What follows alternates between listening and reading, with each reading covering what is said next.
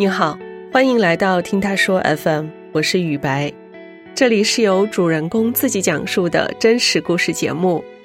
随着时代的发展，九零后、零零后开始成为社会的主流，许多新兴事物也开始崭露头角，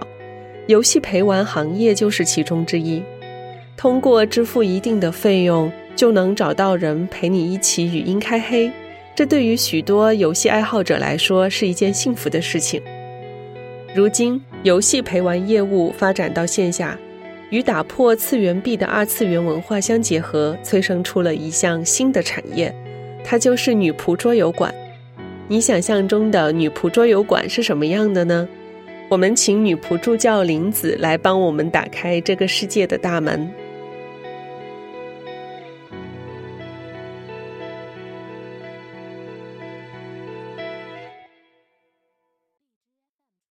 我叫林子，今年二十二岁，目前生活在北京，现在是一名大学生，在课余时间会从事女仆助教的兼职工作。早些年间的话，它是有一个东西叫女仆咖啡馆，其实就是贩卖一个女仆文化。但是近年来，我在网络上也了解到兴起了女仆桌游这样的形式。我从小到大接触游戏动画比较多，在小学五六年级，当时的什么轻音少女啊，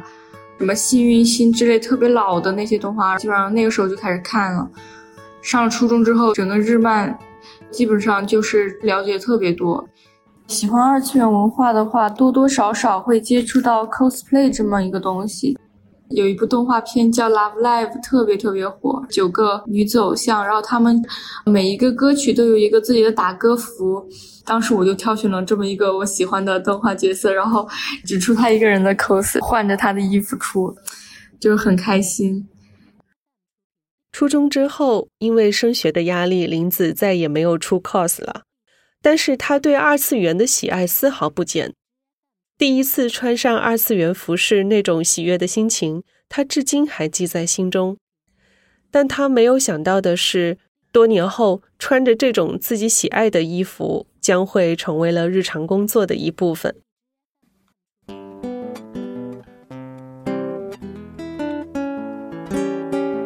有一天的周五晚上，因为那段时间我一直都比较想找兼职。我还是一个大学生嘛，其实每个月家里都有给生活费，我只是想让我不要这么闲，所以说我就呃和我朋友一直在商量兼职的事情，然后那一天就坐在我们学校西门出去的那个全家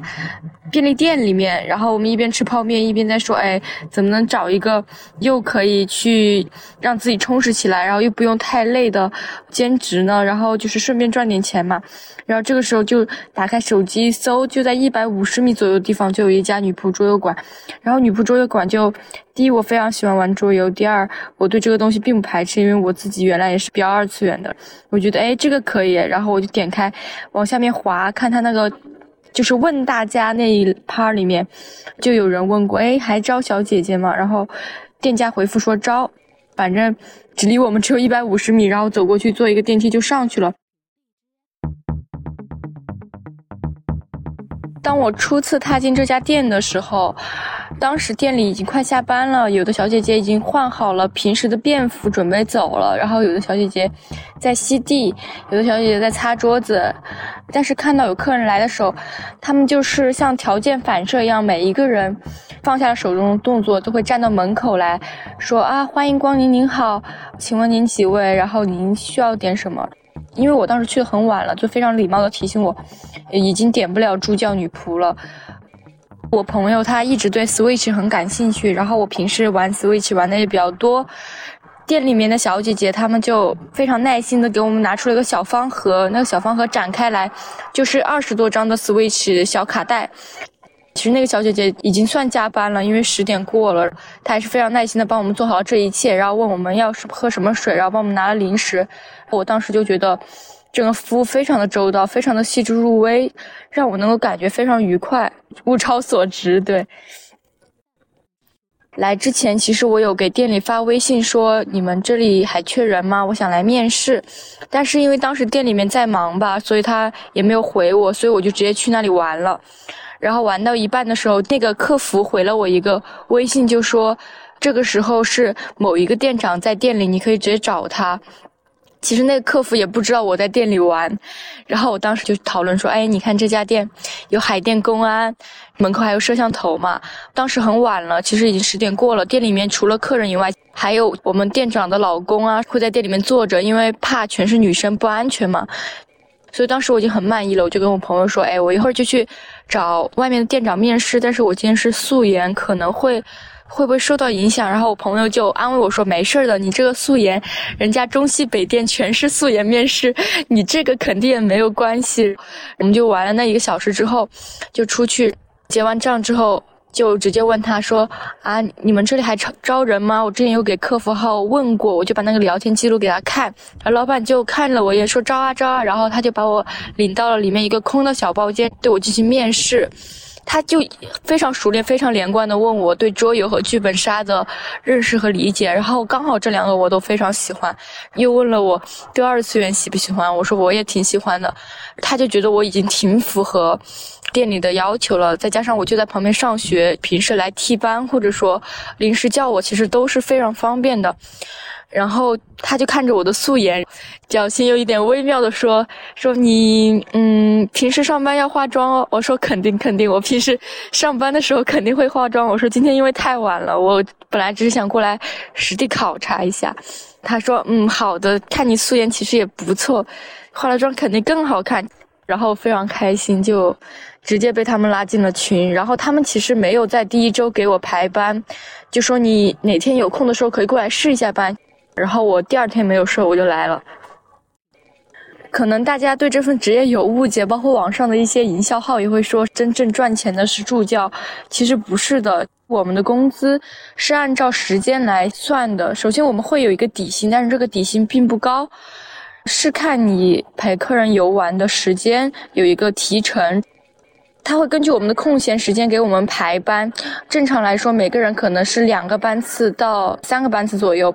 一个班次是一个下午或者一个晚上，也就是五个小时。综合下来的话，你一周只有两到三天上班，然后哪怕你拿了底薪一两百块钱，如果客流量不大的话，你可能就一两百块钱；如果你客流量大的话，可能还蛮多的。但是这个就真的很波动，确实会遇到那种一下子赚很多的，那可能是遇到了财大气粗的客人。他可能觉得跟你聊的特别投机，就会直接给你打赏。我们店里面其实曾经就会有直接给一个人打赏两千块钱这样的情况，但这种情况也非常非常的稀少，所以说这个行业的平均工资还并没有大家想象那么高。我在店里面是学生兼职，像我这样的学生可能有三四个，有一些已经在社会上工作了两三年、三四年的。也有五六七八个，就是他们会在下班时间、周末时间过来。他们的职业，有的人是医生，有的人是国企的工作人员，有的人可能是传媒公司的工作人员这样子。也就是说，我们店里面的构成其实非常复杂，但是大家在店里面彼此相处的也非常友好。其实非常简单，就是因为我们都喜欢桌游，都喜欢剧本杀，都是 二次元，所以说大家蛮能聊得来的。这里就像是一个二次元的聚集地，我们可以在这里遇到形形色色的人。我第一天试班的时候，我确实没有想到来的客人是这个职业，就是根据他的外貌完全看不出来。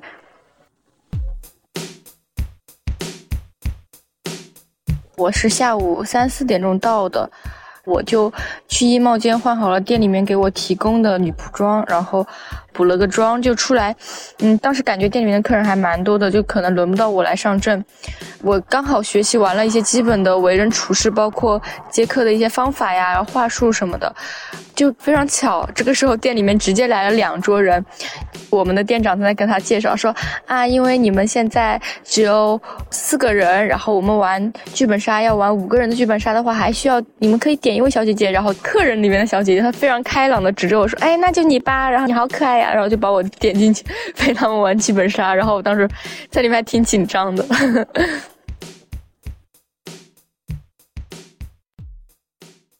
我其实还挺怕找不到话题的，因为我当时初来乍到，然后我就非常端庄、非常乖巧的坐在里面，就是先听他们聊天嘛。他们聊天大概就是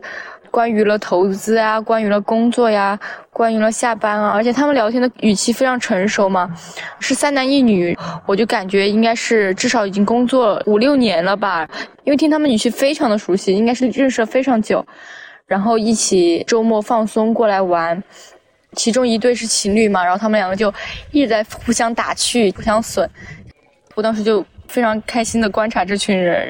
因为他们每个人都非常亲切热情，他们就主动来 Q 我说：“哎，小姐姐，你多少岁啊？你还是学生吗？”因为我看上去就很乖巧，表现的就像听课的学生一样。然后我就非常坦然嘛，我就说：“嗯，对我就是附近的学生，我周末过来兼职。”他们就会问你大几啊？我说我大四了。然后他们就说：“你学什么专业的呀？”然后我就说啊，我是某某专业的。问我的那个大哥，他就若有所思的看着我，然后就非常轻佻的笑了一下，然后就说哼哼。我当时就就感觉到了什么，然后我就说啊，您难道也是我们学校这个专业的吗？他说。嗯，我不是你们学校的，但是我确实是教这个专业的老师。他的朋友们就大笑说：“哈，他是叉叉大学的老师。”然后我就被吓到，我就说：“啊啊，嗯呃，我就直接就语无伦次。”他说：“没事没事，不用紧张，不用觉得是跟老师在一起玩，你放开了玩就好了。”当时知道这个职业之后，确实挺震惊的，因为在我刻板印象里面的大学老师是没有这种。业余活动的，应该大家都还挺忙的。嗯，因为我跟他们第一次玩是玩的剧本杀，然后每个人是会有一个自己的角色的。其实玩剧本杀会有一个情况，就是有人直接读那个剧本上面的字，会破坏其他人的体验。有的人可能玩到一半就开始玩手机，有的人不说话，自己什么信息都不说，有的人没有代入感，但他每一个人都特别有代入感，然后玩的特别认真。我们那个剧本杀有一个环节是需要唱歌的，唱一些经典老情歌，就是什么上个世纪八十年代的，他们就直接就站起来又就是唱跳，然后我当时直接就被吓到，非常放得开，然后非常代入感，然后叫人就不再叫那个现实生活中的称呼了，就直接叫角色名，然后我就觉得他们很有代入感，很有意思。一个周六的下午。我当时在店里面干了一个多月了，基本上只玩过剧本杀和桌游。其实我知道会有客人来店里面找女仆看动漫，但是我一直没有经历过。那天下午，因为当时还没有说我们店里面必须周末要穿女仆装，所以其他小姐姐当时都穿的自己的洛丽塔，然后我当时就是直接穿的店里的女仆装。那个人他进来就对我们上下打量了一番，然后就选的我。然后后来从他口里得知，并不是说我最好看或者怎么样，就只是因为他觉得他们穿的太复杂了，然后我比较质朴一点。然后我当时就尬笑说：“哈哈。”当时心里面就就收获了一个经验，就是不同客人选人的标准不一样吧。他说他要看电影，我就说看什么电影呢？我就想找一点比较有意义的电影，或者能讨论、能说话的电影嘛。但是他就说，嗯，最近八百挺火的，我们就看八百吧。然后就看八百。我为了能够跟他讨论剧情，我就还蛮认真的在看。其实我对看的电影没有很大兴趣，感觉他也有一点心不在焉的，边看八百边玩手机。但是我也不好说嘛，因为人家点我是看电影，所以我就只能在那老老实实看电影，然后，呃，时不时的提一些电影剧情和他讨论。然后这个时候他就主动拿着他的朋友圈问我说。你看这个人什么意思？好像是他朋友去哪个地方玩了吧？他就说一句玩的开心，然后他朋友就说等你哦。但其实他根本没有任何去那个地方玩的打算。然后我，你说这个人什么意思嘛？其实我对于他和他朋友的关系，包括他问我这句话，我根本就不知道。就是我一下子愣住，我根本就不知道怎么回。然后我就只能说。既然他知道你不会去那里，你他还发一这样的话，你也可以回他一句，说好的，我去请你喝酒，但请你也不会去，你们两个就是虚空的对应一下。然后他就说，不行不行，他就开始自己又在思考，其实他就是想和人分享一下，并不是找我要建议嘛。他三十六左右，知道我是学生之后，就说，哎，我们两个已经差了一轮了。就开始聊一些他学生时代的事情。他说他当时的初恋情人呢，就是在大学这个时候遇到的。当时想的还挺好的。然后他说现在的话，我恋爱观已经变了，但是他具体恋爱观变成什么样了，我现在确实也记不住。我就只能给他分享一下我现在作为一个大四的学生的恋爱观。然后他就点了点头说：“嗯，看来年龄不同，想的确实不一样。”他又问了我一些男生女生的思想差异，比如说一个女生，然后单身，她的女同事老是叫她去他们家撸猫，呃，是不是对她有意思？我说这个并不能看出来是不是对你有意思，但是能看出来是对你信任。有意思的话，可能会表现更明显一点。他就说：“嗯，确实，我也不能直接去觉得人家对我有意思。”八百看完了之后，然后继续跟我聊了一会儿。从一点钟到六点钟，就聊了五个小时的天。有一个客人，他是北京一个大学的大学生，他当时就是来店里面提了几个要求。他首先他要中二一点的，然后要北京本地人。然后我不是北京本地人嘛，我就直接没去。然后就一个北京本地的小姐姐去了，因为那个客人他本身是大学生，他的。烦恼其实是跟大学生活有关的。那小姐姐聊了半天，她好像都就没有把他想聊的聊出来，他就换了一个人。然后当时刚好就我有空，然后我就去了。我当时还挺忐忑的，因为就相当于我进去并没有符合客人的要求嘛。可能我说话确实就是跟北京人不是一个味儿。他就直接问我说：“哎，那你是北京的吗？”我说，嗯，我不是北京的，我是重庆的。因为我们店里北京小姐姐就只剩刚刚那一个了，我可能比较中二，我能跟你聊得来一点。然后因为当时已经跟他聊了一段了，他就说，嗯，确实，他是在北京海淀成长起来的嘛，教育压力非常大，家长会从很小的时候迫使他学习。他可能一直身处在一个比较好的教学资源，但是因为他的理想和这个教学资源所引导他去的路径是并不一致的，所以他才有现在的这样的压力。就是说，他高考花了很大功夫考上一个学校，他以为是他理想的专业，他努力的学习了两年之后，发现并不是和他的理想相符合的，他就已经退学，然后重新去国外升他自己感兴趣的专业的本科。他特别喜欢《刀剑神域》这部动漫里面的那个反派角色毛场经验，然后毛场经验是通过在游戏里面加入了生和死这个因素，因为你玩游戏死了就死了，你可以复活，但是他把那个游戏变成了，如果你在游戏里死了，你的现实生活中你也会死，他觉得这个观点特别酷。他特别喜欢，就是类似毛床经验这种角色存在，包括他的理念的日式科幻小说，包括高达什么的。所以他当时大学选的就是计算机，但是他后来就发现这跟他想的完全不一样。他以为他所研究的东西是可以改变人类对一些事物的认知的，就像毛床经验那样改变了大家对游戏的认知。但是他就发现他学的内容并不是这样的，但他身边没有人可以理解他。他当时说了一句让我印象特别深的话：，他来这家店的目的并不是说为了陪玩或者为了找人聊天什么的，他是想看一下这个世界上真的就存在这么一家店可以花钱，然后整个店里面就是非常二次元浓厚的氛围，比较乌托邦一样的放松的存在。之前跟他聊的那个小姐姐其实并不了解他的烦恼啊什么的。因为我的烦恼也是类似于专业生活啊、学习成绩之类的，都是大学生嘛。然后我一下子就聊出来了，但是反而我跟他聊了之后，他就说：“哎，但是跟学姐你聊了之后，我就发现，哪怕在这么看似乌托邦的环境里面，也会有很非常现实的因素存在，就是这个世界上还是不存在乌托邦。”因为他当时真的跟我很真诚的说了他很多梦想，而且我都很能理解。然后我觉得他真的就是非常特别的一个客人。就是来跟我交流思想深度的，就特别深，然后还让我回去自己思考了很久。后来他就没有再来过了，但是他当时有说过，可能现在我们是以客人和服务人员的身份在这个店里面进行交谈，可能十年之后，呃，什么什么峰会上，我们两个又会相见什么的，就是他自己会有一个自己自己的那个未来的畅想，但是我对他印象特别深刻。我真的觉得大家对这个行业的误解太多太多了。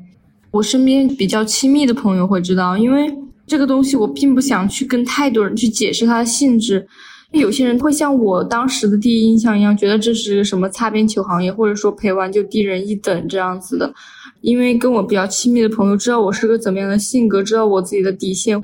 就会因为我知道这是一个又来钱又好玩，然后又正常的兼职。我爸妈是知道的，但他们也不会觉得有什么。我爸妈一直对我的决定都比较支持，就觉得我不会去搞什么乱七八糟的东西。我们店里面穿的是短裙嘛，但是都会穿安全裤啊、穿袜子啊什么的。有的客人他可能就是有非分之想，他不会表现出来，但是有的客人他就会直接说。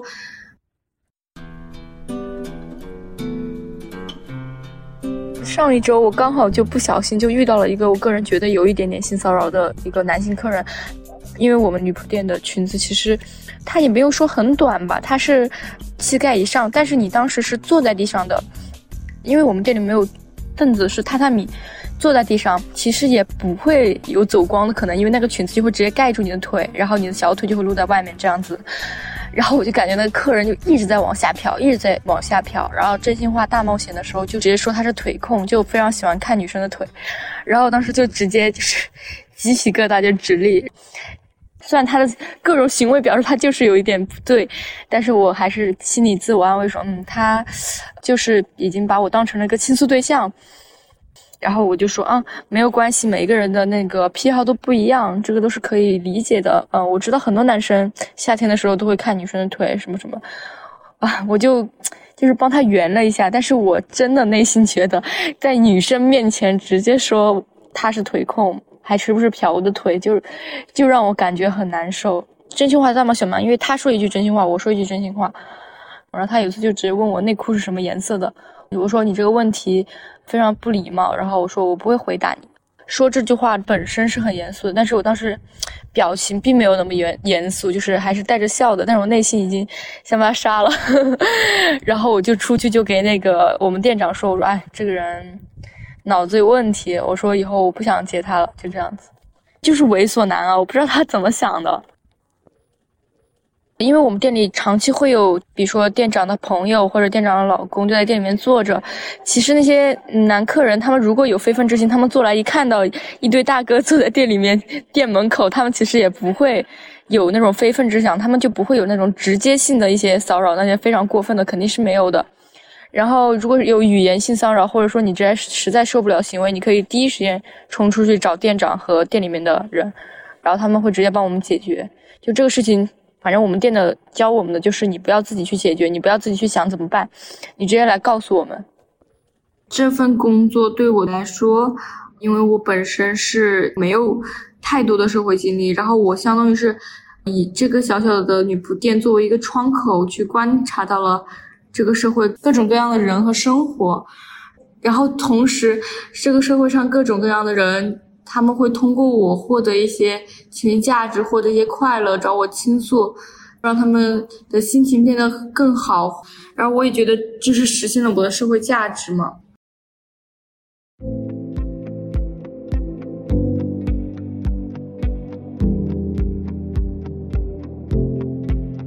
你有去过女仆桌游馆吗？你又如何看待这份职业呢？欢迎在我们的评论区留言。你现在正在收听的是真人故事节目《听他说 FM》，我是主播雨白。如果你想分享你的故事，或是倾诉你的困惑，请跟我们联系。愿你的每个心声都有人倾听，每个故事都有回音。